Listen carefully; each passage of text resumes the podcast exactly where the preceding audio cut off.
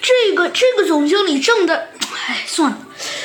哎，不过，哦，对了，我得去问问他。说着，猴子警长想起了报案人。没错，报案人正是总经理的女秘天鹅丽娜小姐。猴子警长问道：“呃呃，天鹅丽娜小姐，啊，不对，是丽娜小姐啊，对不起啊。呃，听说是你报的案，是吗？呃，是的。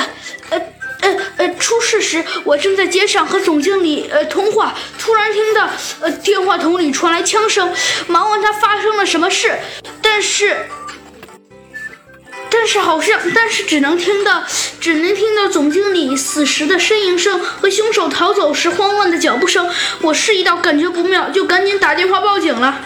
哦，哼，是这样啊。那女秘书小姐，等会儿我来找你。说着，猴子警长竟然直接走了。按照平时的理论，猴子警长可没这习惯啊。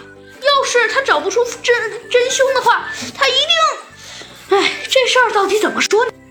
突然，猴子警长转过身去，用他那锐利的目光清淡地扫了下秘书小。但是啊，他下一个动作让女秘书小姐啊吓了一大跳。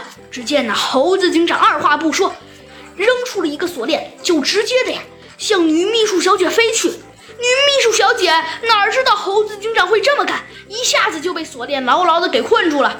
哼！哎呀，女秘书小姐，算你聪明。不过这次我可不会让你逃走了。啊，不对，或者我还是应该叫你机械。